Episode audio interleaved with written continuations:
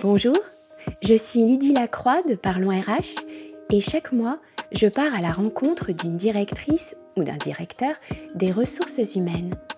Ensemble, nous allons découvrir le sens qu'ils attribuent à leur fonction ainsi qu'une facette plus personnelle de celles et de ceux que l'on connaît finalement assez peu dans l'entreprise. Bonne écoute Moi, je considère que dans mon métier de DRH, il faut que j'aille voir euh, ce que font les autres, quelles sont les initiatives qu'ils peuvent prendre. Certaines seront adaptées à, l'organisation Rémi Contro, d'autres ne le seront pas.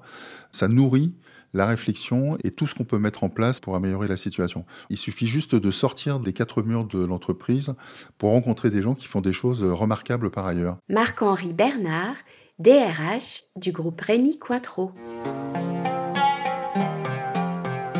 Passion DRH, le podcast à l'écoute des hommes et des femmes qui donnent à la direction des ressources humaines ses lettres majuscules. Concocté pour vous par Parlons RH.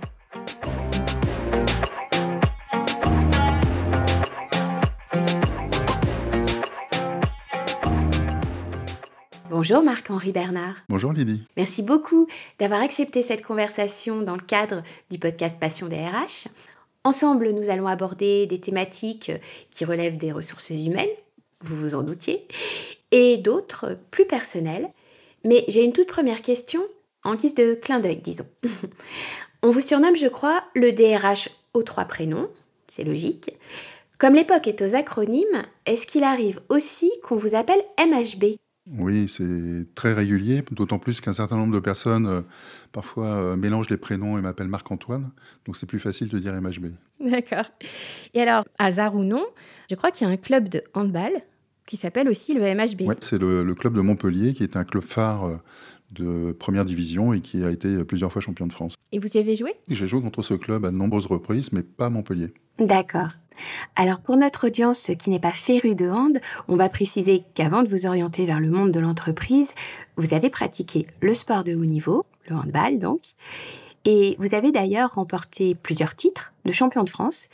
Vous avez aussi porté le maillot de l'équipe de France à de multiples reprises. Comment ces premières amours se sont-elles nouées?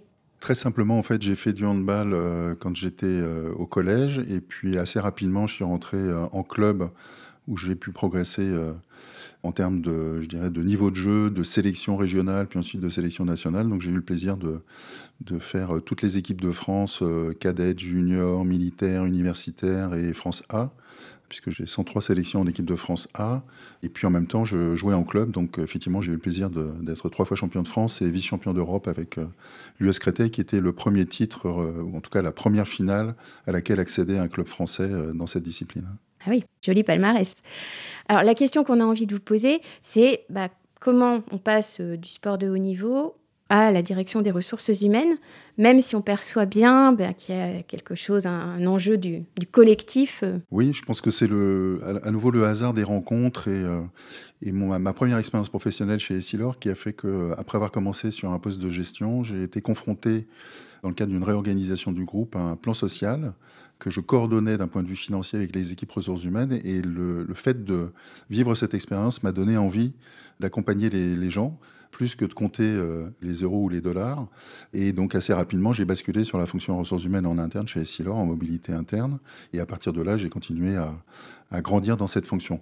En tout cas, le point commun entre le handball et le, poste de DRH, la fonction de DRH, c'est le collectif. Hein, c'est euh, le fait de se mettre au, service d'un collectif et d'apporter sa contribution dans un collectif. Et ça, je pense que c'est vraiment la constante entre le handball, où euh, chacun apporte sa pierre à l'édifice, quel que soit son niveau, quelles que soient ses qualités de défenseur, d'attaquant ou autre, mais se met au service d'un collectif pour euh, un objectif commun. Et on retrouve exactement la même chose en entreprise. Hein.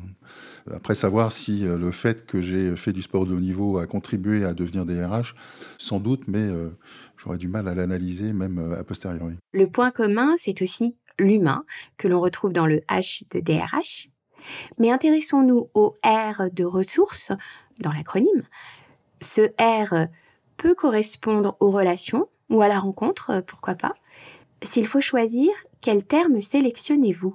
J'ai plutôt euh, de l'appétence pour la notion de relation plutôt que ressources, puisque ressources, ça, donne une image un petit peu peu curieuse du capital humain dans l'organisation et quelque part d'une ressource qu'on met à disposition et qui peut être utilisée à l'envie. Le terme de relation correspond plus, même si euh, aujourd'hui euh, l'acronyme est plutôt euh, sur les ressources humaines, mais je pense que les relations symbolisent bien ce qu'on fait dans notre métier. On passe notre temps à créer ou à entretenir des relations avec les uns et les autres, que ce soit une direction d'entreprise, des actionnaires, des collaborateurs, des parties prenantes extérieures. Et, donc, je pense que relation correspond mieux finalement à la définition du DRH. Mhm. Il a un rôle de pivot dans l'entreprise, dans l'organisation. Absolument. En fait, c'est une position d'ailleurs assez paradoxale parce qu'on est euh, à l'intersection des intérêts des uns et des autres. Et un des objectifs, c'est de trouver euh, le bon compromis entre toutes les parties prenantes et en tenant compte justement de l'avis ou des positions des uns et des autres pour trouver euh, la meilleure solution. Et c'est vrai que cette position d'équilibriste est plutôt intéressante. Elle est parfois épuisante et, et un peu stressante, mais elle a au moins le mérite de permettre de contribuer à trouver une solution qui satisfassent euh, l'ensemble des parties prenantes, ou en tout cas euh, la majorité d'entre elles. Mhm. Alors, euh, sur le plan professionnel, vous incitez souvent, enfin je veux dire pour tous les professionnels, quel que soit le métier, le secteur d'activité, etc., vous incitez sur l'idée de prendre du plaisir à exercer son activité et puis pouvoir le faire avec passion. Donc c'est dans cette optique que vous concevez votre métier de DRH. Et en entreprise, il y a un facteur qui favorise ces ressentis, c'est la confiance, la confiance qu'on accorde.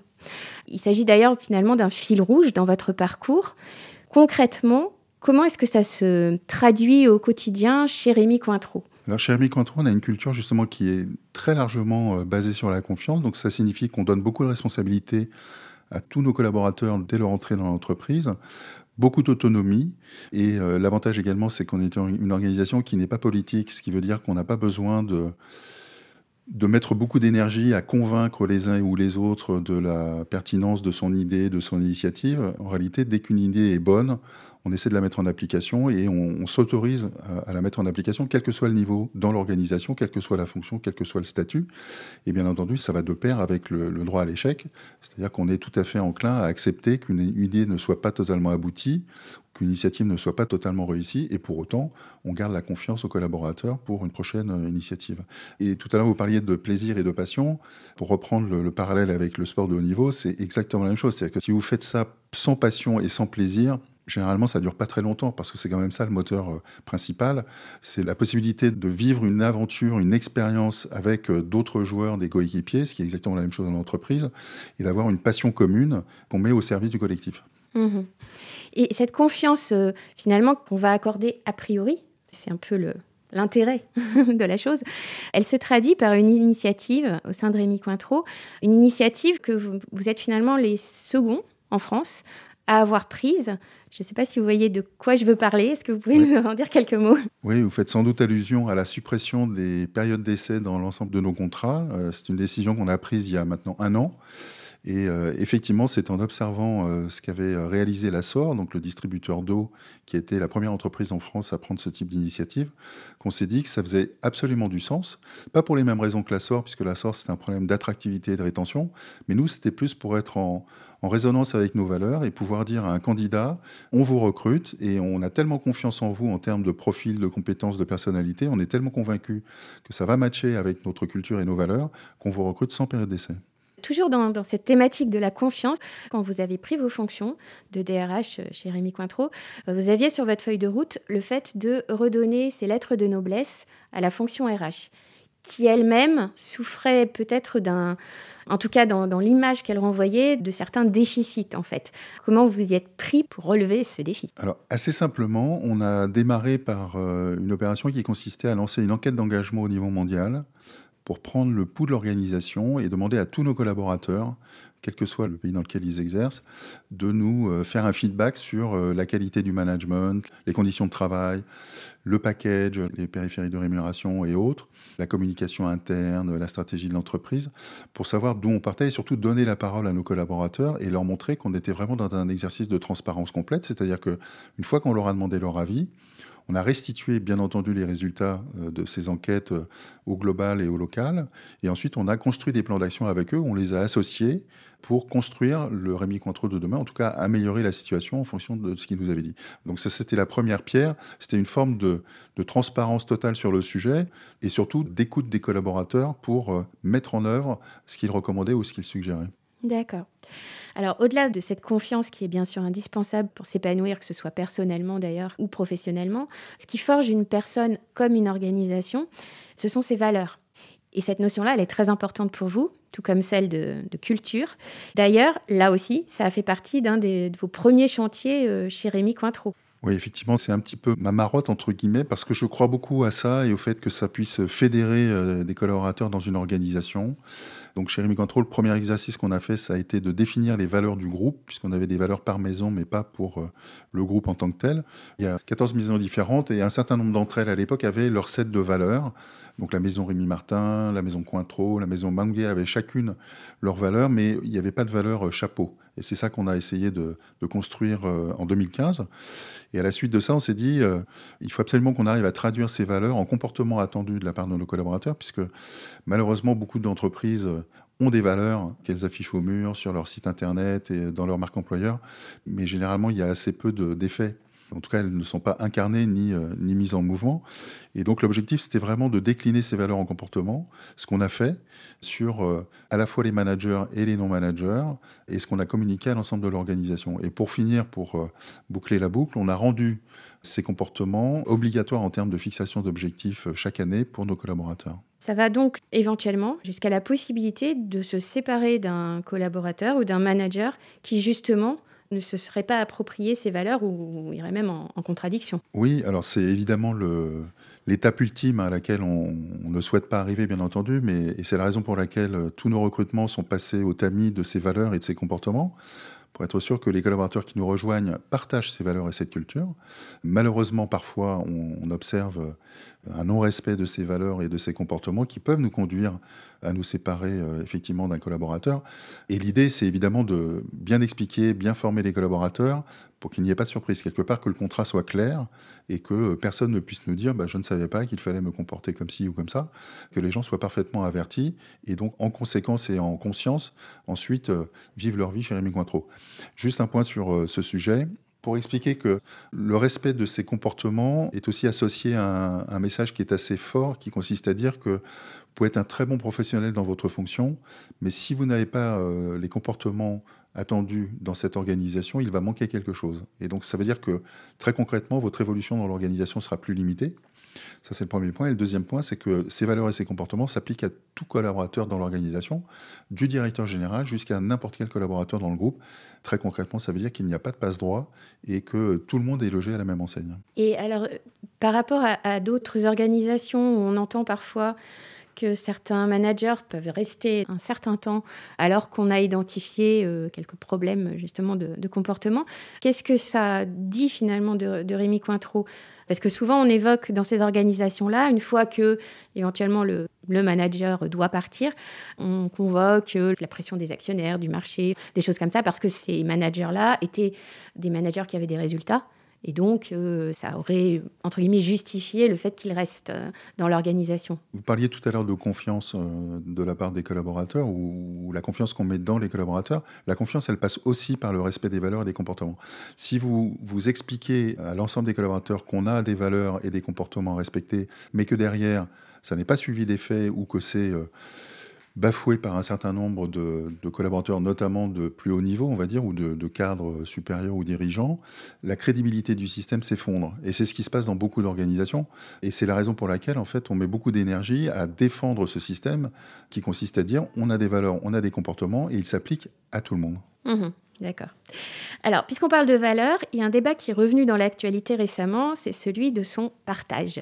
Comment est-ce que vous positionnez sur le sujet en matière de, participation, d'intéressement Alors, chez Rémi Cointreau, en fait, on n'a pas attendu ces débats euh, un peu récents sur le partage de la valeur pour euh, mettre en application le partage de la valeur, puisque ça fait plusieurs décennies qu'on a des accords d'intéressement et de participation relativement avantageux, dans le sens où euh, Lorsque les résultats sont au rendez-vous, le partage est vraiment au rendez-vous également pour les collaborateurs. Donc on a un accord de participation, un accord d'intéressement, un plan épargne entreprise, on a un compte épargne-temps.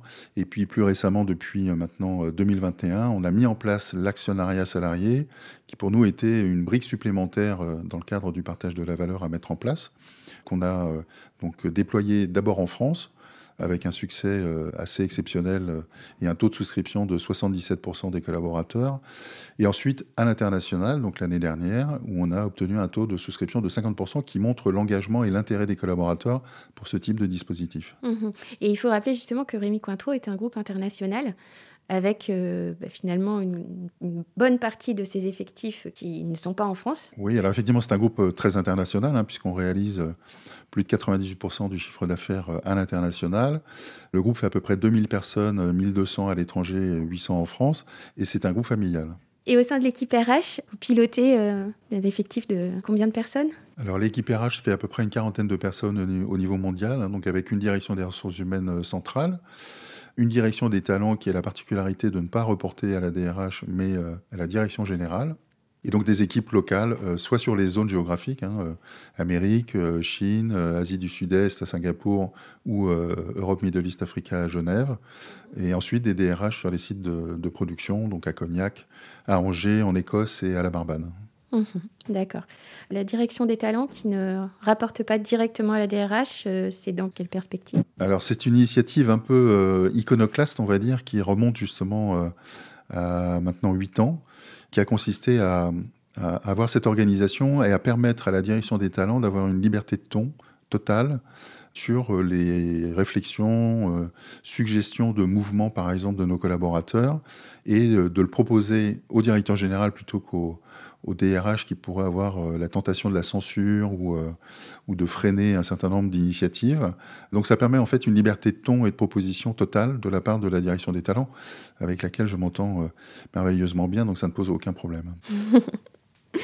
Alors, si ces politiques permettent de, fédérer euh, les collaborateurs autour d'un projet commun, je fais référence à ce qu'on disait au départ, c'est-à-dire plutôt la dimension euh, financière. Évidemment, il y, a, énormément d'autres facteurs qui sont très importants, et notamment le fait de témoigner de l'importance de ces salariés de façon très concrète, d'en témoigner aux principaux intéressés par des actions qui relèvent du CARE anglo-saxon. Quelle initiative singulière avez-vous pris, euh, je crois que c'est il y a 4 ans, oui, effectivement, en 2019, on a pris une décision qui consistait à démocratiser le check-up médical qui jusque-là était réservé aux dirigeants euh, du groupe, qui est donc un, check-up médical complet. Et ce qu'on a proposé aux collaborateurs, justement dans le souci de prendre soin d'eux, c'est de leur proposer un check-up médical tous les deux ans pour les personnes de moins de 45 ans et tous les ans pour les personnes de plus de 45 ans avec des examens complémentaires qui correspondent à des pathologies qu'on peut rencontrer à partir de ces âges-là, sur la base du volontariat bien entendu, sous couvert du secret médical bien entendu, mais en tout cas avec cette possibilité pour le collaborateur de prendre soin de lui et de faire de la prévention surtout. Voilà. Et donc c'est une initiative qui a rencontré un grand succès qui effectivement est assez, euh, assez rare dans le monde des entreprises, au-delà des dirigeants euh, des groupes euh, internationaux ou autres d'ailleurs, mais qui montre bien l'intérêt qu'on porte aux collaborateurs, à commencer par sa santé. Tout à fait, et, et je crois d'ailleurs que c'est un principe un peu global, c'est le fait de proposer un certain nombre de services, on va dire. Et puis après, finalement, bah, chaque personne euh, va être intéressée plus par l'un de ces services ou moins. Mais en tout cas, il y a vraiment une, une offre, on va dire, euh, assez, assez Oui, alors ça, c'est ma conviction, euh, on va dire, acquise avec mon grand âge et, et l'expérience dans différents environnements qui consiste à à penser que le plus vous proposez des services, des dispositifs, des outils aux collaborateurs, au plus vous avez de chances de répondre aux attentes des uns et des autres. Alors ce ne sera pas unanime sur un dispositif ou, euh, ou un service, mais en tout cas ça permettra aux collaborateurs de se dire je suis dans une entreprise, dans une organisation qui me propose des choses que ne proposent pas les autres. Et donc, je préfère rester ici plutôt que d'aller euh, tenter l'aventure ailleurs où euh, je serai peut-être moins considéré, moins respecté. On ne me demandera pas forcément mon avis et on ne mettra pas forcément en place ce type de service ou de dispositif qui m'apporte quelque chose euh, de supplémentaire par rapport à d'autres. Mhm. Marc-Henri Bernard, je vous propose de faire une petite pause et puis on se retrouve juste après. Arrête, je le connais ton discours. Je présume que tout ça, pour toi, c'est l'ennemi. C'est un des rares endroits au monde où tu peux te promener dans les bâtiments aux normes, avec des gens aux normes, entourés de produits aux normes. Et ta connerie, elle est pas aux normes? Un individu un peu louche là en galère 2, tu peux aller voir ce que c'est Si jamais tu fous la merde, frère ou pas frère, je préviens la sécu. Direct. C'est la crise, Bronzini. Certains ne sont pas taillés pour y survivre. Je ne veux plus vous voir, Bronzini. Agent pour PC. Ça s'arrange pas, j'ai encore autre chose sur la voie pompier, là tu peux aller voir. Justice Il est très très bizarre, hein. même voir un petit peu énervé. Alors, on vient d'entendre la bande-annonce euh, d'un film de Benoît Delépine et Gustave Kerven qui s'appelle Le Grand Soir. Je vais résumer très brièvement. On suit l'itinéraire de deux frères. Le premier, qui est joué par Benoît Poulvorde, est le plus vieux punk à chien d'Europe, tandis que le second, qui est joué par Albert Dupontel, lui, il est vendeur dans un magasin et c'est plutôt un, défenseur du système, entre guillemets.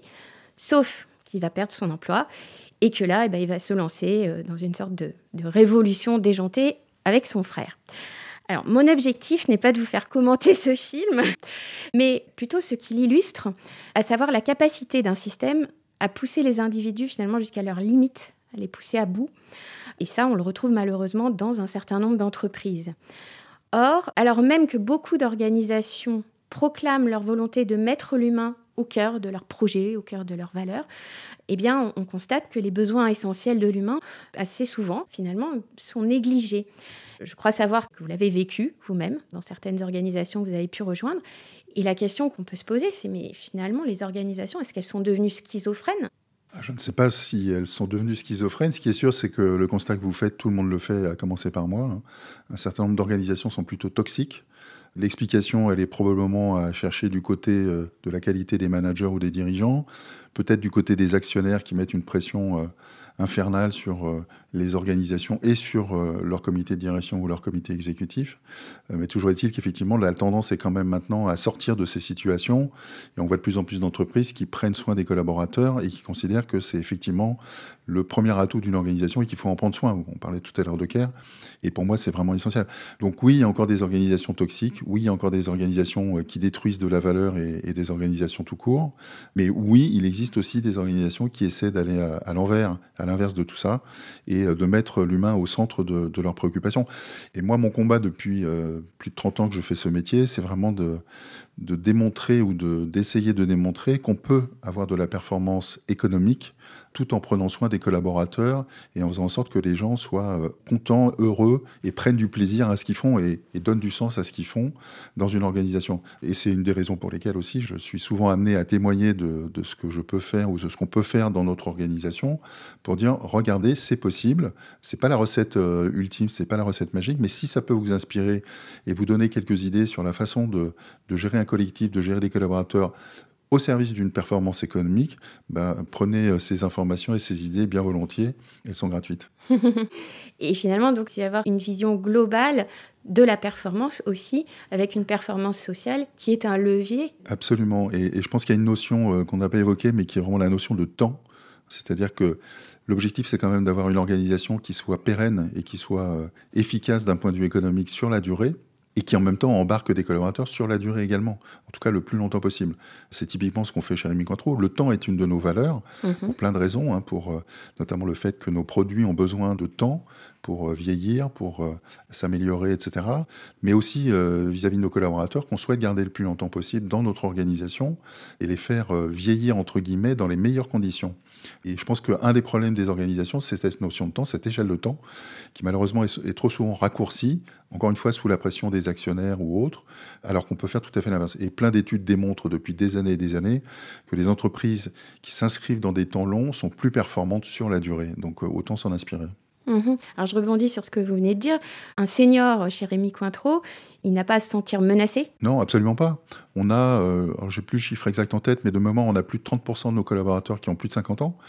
On est dans une organisation où les collaborateurs généralement restent, donc on a un turnover relativement faible, ce qui signifie que les gens sont très fidèles, probablement parce qu'ils y trouvent du sens et, et, ils y trouvent leur compte. Et on accompagne les collaborateurs jusqu'au bout. Donc il n'y a aucune difficulté par rapport à ça. Et on est très attaché également, et je pense notamment au métier euh, des sites industriels, à assurer euh, des transmissions de savoir-faire sur la durée. Donc on, on, est tout à fait prêt, par exemple, à recruter euh, de nouveaux collaborateurs, à les faire passer un an ensemble pour récupérer le savoir-faire transmis par leur, leurs aînés mmh. et ensuite laisser partir ces personnes. Mhm. Alors toujours sur le temps, il y a un phénomène qui est perceptible euh, de manière assez globale, c'est cette accélération, que ce soit euh, le nombre d'interactions quotidiennes euh, qu'a un collaborateur, la rapidité des réponses qu'il doit apporter, la charge de travail aussi à, réaliser. Est-ce que le DRH que vous êtes dispose de véritables leviers d'action à cet égard? Et aussi, euh, question euh, subsidiaire, est-ce que le monde du travail ne méconnaît pas ce que le monde sportif, lui, sait très bien prendre en compte, à savoir la nécessité d'alterner les périodes d'efforts intenses et les temps de récupération? Vous avez raison, c'est un point important parce qu'effectivement, il y a une forme de, folie sur, euh, sur l'emballement, euh, sur la prise de décision, sur le, niveau d'information auquel sont soumis les uns et les autres. Je partage tout à fait votre point sur le sport de haut niveau. On a besoin de temps de pause, on a besoin de temps fort et de temps faible. C'est aussi ce qu'on essaie de faire chez Rémi Cointreau. Pour vous donner des exemples, quand un collaborateur rencontre des situations euh, personnelles compliquées, que ce soit un décès dans son entourage proche, une séparation, un divorce ou d'autres difficultés, des, des maladies par exemple, on prend le soin justement de la respiration et on accorde du temps aux collaborateurs pour se reconstruire et revenir dans les meilleures dispositions. Donc on est capable de faire tout ça. On est capable de le faire euh, chez Rémi Cointreau, donc on doit pouvoir être capable de le faire un peu partout ailleurs, euh, parce que ça fait partie encore une fois de cette notion de de préserver et de prendre soin des collaborateurs sur la durée et pas seulement euh, mettre la pression, avoir des résultats euh, à court terme, etc. Et une organisation a toujours des ressources pour trouver des alternatives si jamais un collaborateur ou une collaboratrice se trouve justement dans un moment faible. Et, c'est ce qu'on demande à nos managers, c'est d'être très très vigilants aux signaux faibles et d'être vigilants sur euh, cette nécessité de permettre des temps faibles ou des temps de pause, entre guillemets, à nos collaborateurs. Mmh et alors, le DRH lui-même, il doit gérer ces temps différents, cette dichotomie en quelque sorte, avec à la fois des questions qu'on va lui poser où il y aurait besoin d'une réponse presque immédiate, et puis, certaines de ces missions, au contraire, nécessitent une prise de recul significative parce que leurs implications vont se déployer euh, sur le long terme. Comment est-ce que vous gérez ça? Alors, j'allais dire comme je peux, parce qu'effectivement, on est soumis à des, des injonctions paradoxales de résolution de problèmes très court terme et évidemment des, des solutions à apporter pour le moyen long terme. C'est aussi ce qui fait la joie du métier hein, et le plaisir de cette fonction où euh, finalement on passe euh, en permanence du, court terme au long terme, du petit problème au problème plus important, avec des interlocuteurs euh, extrêmement variés. Et je pense que c'est ce qui contribue à la richesse de ce métier. Mmh dans la richesse de ce métier et dans la complexité, il y a aussi le fait de parfois se retrouver, je vais revenir un petit peu vers ce qu'on a dit euh, précédemment, de se retrouver donc dans des organisations où on ne va pas être tout à fait en accord, tout à fait aligné. Comment on fait dans ces cas-là? Vous, vous êtes parti, je crois, euh, assez rapidement quand ça s'est produit. Et pourtant, le, rôle du DRH, eh ben, il est crucial quand il y a des choses qui sont défaillantes. C'est une sorte de vigie. Oui. Mais. Oui, absolument. Alors, c'est effectivement ce qu'on essaie de faire dans, nos fonctions, hein, les, DRH au sens large. Malheureusement, dans certaines situations, dans certaines entreprises, on part de tellement loin que c'est mission impossible. On a beaucoup parlé de valeurs et de culture au départ. Si les valeurs ne sont pas là, ne sont pas partagées par euh, le top management, c'est très compliqué en fait de ramer à contre-courant. On peut essayer, mais en général, on, finit par s'esquinter la santé. Donc, euh, effectivement, dans ma carrière professionnelle, j'ai été amené à quitter des organisations pour des problèmes de valeurs, parce que euh, je considérais que d'un point de vue éthique, je ne pouvais pas cautionner des comportements, des valeurs, des agissements des uns et des autres. Et j'étais donc en, totale contradiction avec ce pourquoi je fais ce métier. Et ma seule solution, finalement, c'était de, de quitter ces organisations plutôt que d'essayer de lutter contre euh, une montagne totalement inattaquable parce que ces comportements étaient dans l'ADN de ces Alors, pour agir positivement auprès des collaborateurs, la direction des ressources humaines n'a pas forcément besoin d'exploser les budgets. Est-ce que vous pourriez nous parler d'une initiative euh, très peu onéreuse pour le coup, que vous avez donc menée il y a un certain nombre d'années? Ça concerne euh, l'entretien annuel d'évaluation. Oui, euh, vous avez raison. Donc, euh, moi, je suis convaincu et j'essaie de, convaincre un certain nombre de personnes autour de moi que on n'a pas besoin de budget dispendieux pour mettre en place des initiatives RH. Il y a beaucoup de choses qui coulent de source ou qui font, euh, qui font partie du bon sens et qu'on peut mettre en, œuvre. Pour revenir sur votre point sur l'entretien d'évaluation, dans une précédente vie professionnelle, on avait décidé, à l'occasion de la fixation des objectifs annuels entre le manager et le collaborateur, de demander au manager de supporter un projet personnel que pouvait avoir un collaborateur. Et concrètement, de l'autoriser à mettre en œuvre ce projet professionnel, en tout cas à l'aider à le mettre en œuvre et à le réaliser Je vais vous donner un exemple concret qui était le, mien à l'époque, qui était euh, mon souhait de prendre des cours de chant. Le problème, c'est que mes cours de chant avaient lieu le mercredi soir à 19h à l'autre bout de Paris, et que pour être à 19h, il fallait partir à 17h du bureau et que forcément j'avais le, risque que euh, mon patron ou euh, quelqu'un dans l'organisation me demande un dossier, une réunion, etc. etc.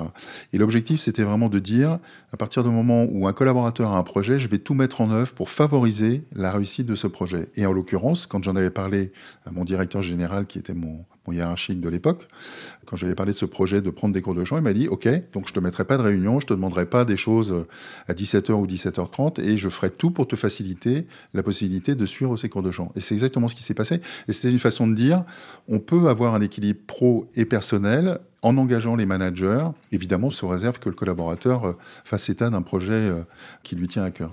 Mmh il y a quelque chose aussi dont on parle beaucoup à la fois dans, l'entreprise et puis qui est un, sujet pour les DRH, c'est le fait d'apporter du sens. Selon vous, est-ce qu'on on apporte du sens? Est-ce qu'on le crée ex nihilo, presque? Ou est-ce qu'on l'insuffle par plein d'actions différentes et notamment une partie de ce qu'on a déjà abordé? Je pense qu'on l'insuffle de différentes façons, mais tout part évidemment du, du projet de l'entreprise. Hein. Alors ça part de la raison d'être, ça part de la culture et des valeurs, tout ça au service d'un projet euh, business hein, qui est inscrit dans la raison d'être. Et ensuite, tout part justement de la communication qu'on fait autour de ces éléments et comment chacun peut s'inscrire dans ce projet et comment chacun peut contribuer à ce projet. Et à partir de là, les gens trouvent du sens à ce qu'ils font, bien entendu, puisqu'ils savent que le sens qu'ils donnent à ce qu'ils font, ça n'est pas uniquement euh, le job sur lequel ils sont, les tâches qu'ils exécutent au quotidien, mais c'est la contribution à un projet plus large qui les dépasse. Voilà, c'est ça en fait le, sujet. Mhm. On va revenir euh, à la question du temps et là on, va le prendre, ce temps, pour écouter quelques notes de musique et un petit texte.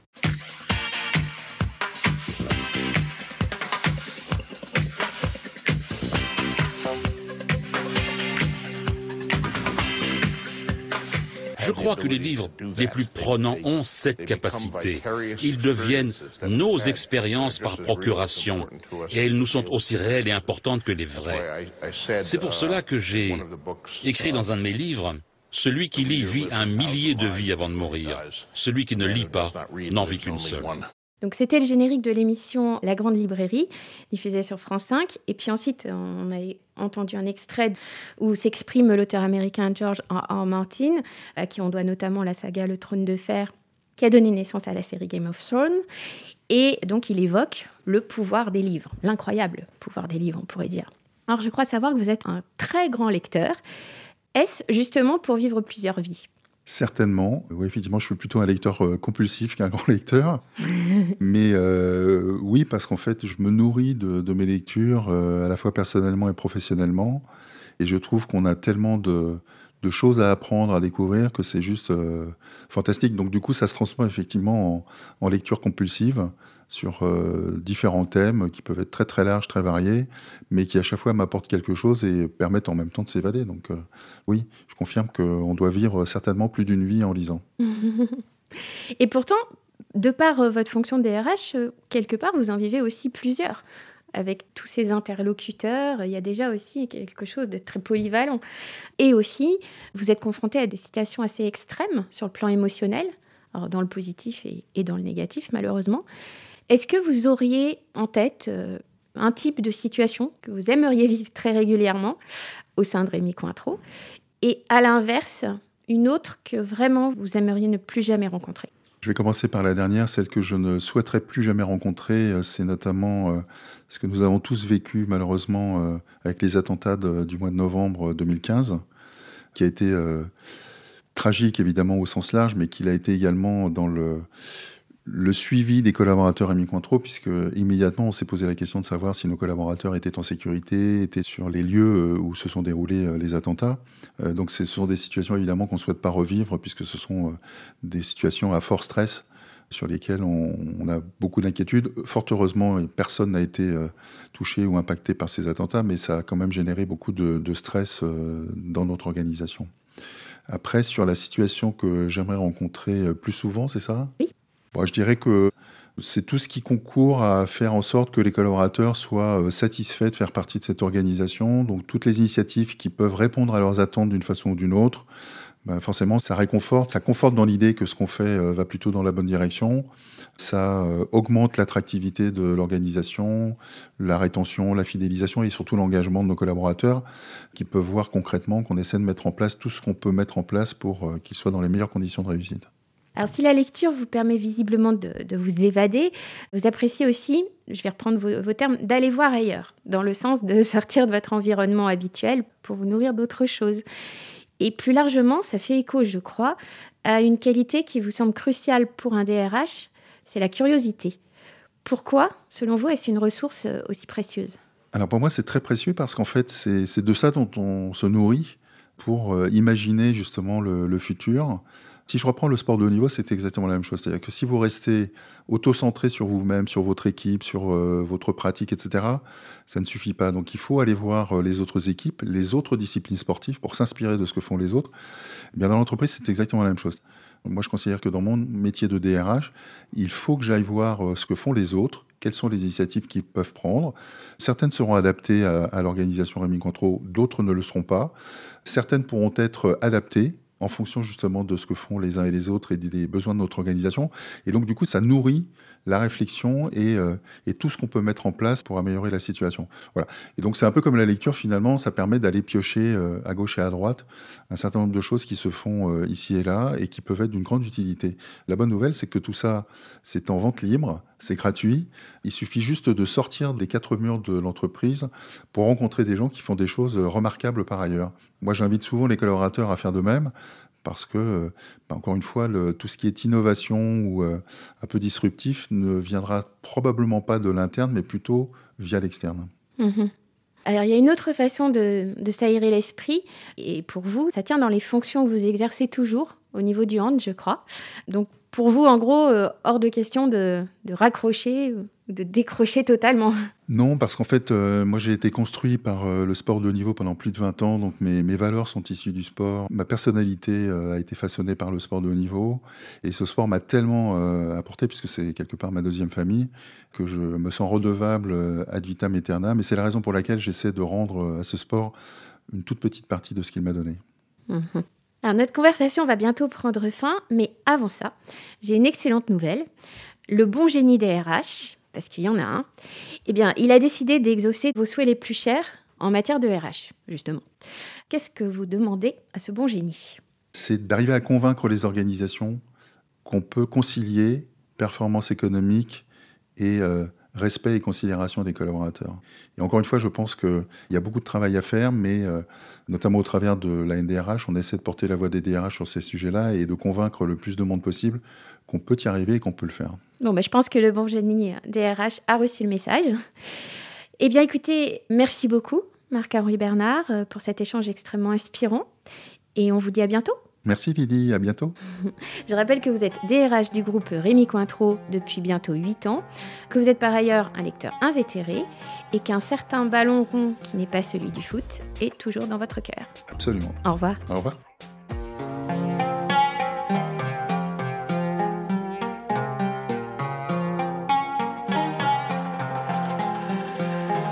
Passion DRH, c'est fini pour cette fois.